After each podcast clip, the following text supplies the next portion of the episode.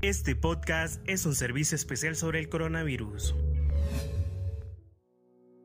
Hola, ¿qué tal? Les saluda Yesiarita en una emisión más. Este es un espacio de la Universidad Nacional Autónoma de Honduras para educar e informar a la población hondureña para la prevención del COVID-19 y las acciones que realiza la máxima casa de estudios durante esta pandemia. Recuerda acceder al sitio www.una.edu.hn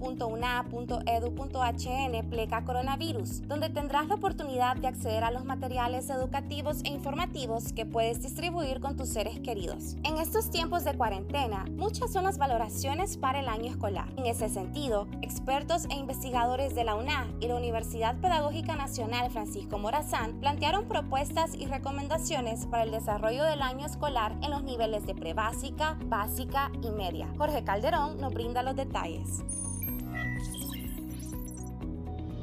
Debido al confinamiento por estado de emergencia ante la pandemia del COVID-19, expertos de la educación e investigadores de la Universidad Nacional Autónoma de Honduras y de la Universidad Pedagógica Nacional Francisco Morazán formularon propuestas y recomendaciones para salir adelante con el año escolar en los niveles prebásica, básica y media. Y esta propuesta prevé los resultados de una encuesta realizada en el 2018 por el Instituto Nacional de Estadísticas INE, que demostró que en Honduras solo el 16.6% de la población población cuenta con Internet en casa, condición que arriesga el nuevo modelo de virtualización de la educación que se plantea desde diversos sectores. La experta en educación y docente e investigadora de la máxima casa de estudios, Dora Díaz Quintero, va más allá y propone adecuar la currícula y sus contenidos en un sistema digital auditivo y escrito. Para esto sería necesario espacios en los medios de comunicación nacionales y comunitarios, públicos y privados, mediante un convenio entre el Estado de Honduras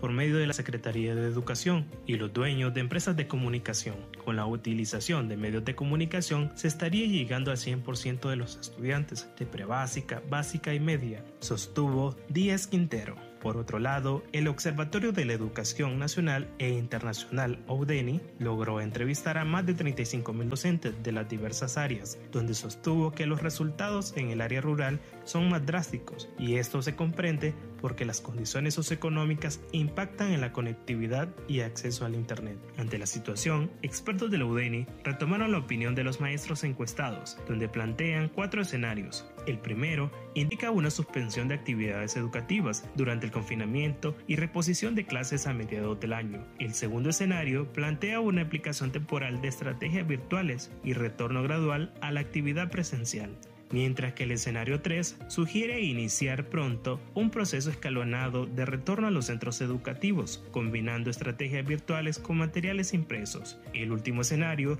recomienda adoptar un calendario estacional y desarrollar materiales educativos autoformativos, asumiendo que el distanciamiento social se mantendrá por mucho tiempo.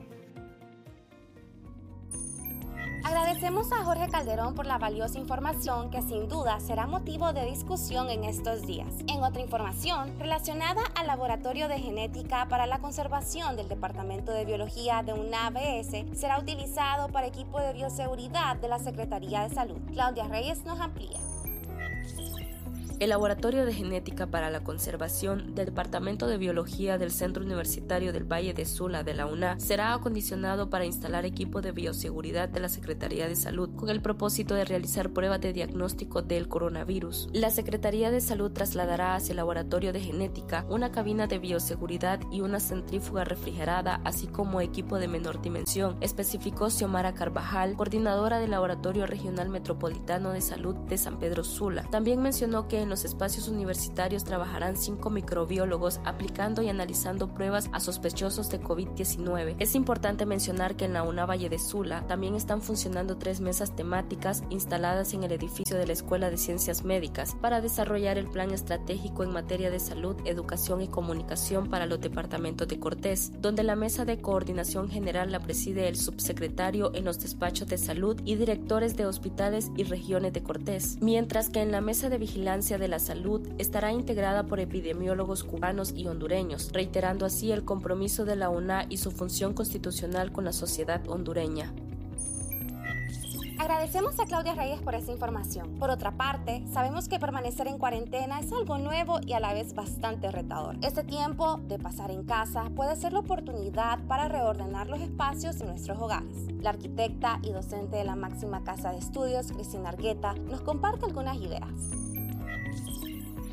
En periodos extensos de confinamiento, la salud física y mental puede verse afectada. Para ayudar en el proceso, la organización del espacio habitado es fundamental. Se debe procurar espacios organizados, ventilados e iluminados que reduzcan el estrés. Es necesario separar espacios para las diferentes actividades. Un espacio para el área de trabajo o estudio debe invitar a la concentración, debe ser organizada, ventilada e iluminada, de preferencia cerca de una ventana. Si el espacio fuera pequeño, puede ambientarse con alguna planta de la casa imágenes de paisajes o fotografías que generen sentimientos agradables e inspiradores. En las áreas de descanso debe prevalecer el orden, sin objetos distractores, y no debe usarse como área de trabajo. Para los niños pequeños puede prepararse un espacio de juegos. Al mismo tiempo, se debe disponer un espacio para relajación, meditación o ejercicio. Podemos auxiliarnos del jardín o un espacio cercano a un balcón en el interior de la vivienda.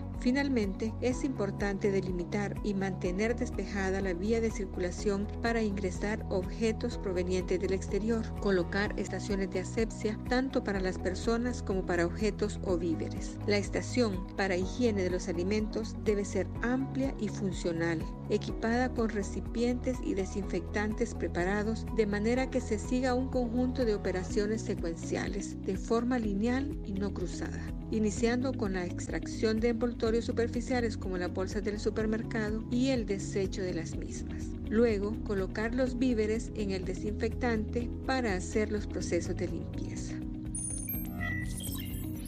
Interesantes consejos para reinventarnos y remodelar los espacios de nuestro hogar. Esta ha sido la emisión de hoy. Te seguimos motivando a permanecer en casa y a seguir todas las medidas de prevención. Recuerda compartir este podcast con tus seres queridos. Se despide Yeserita. Hasta la próxima.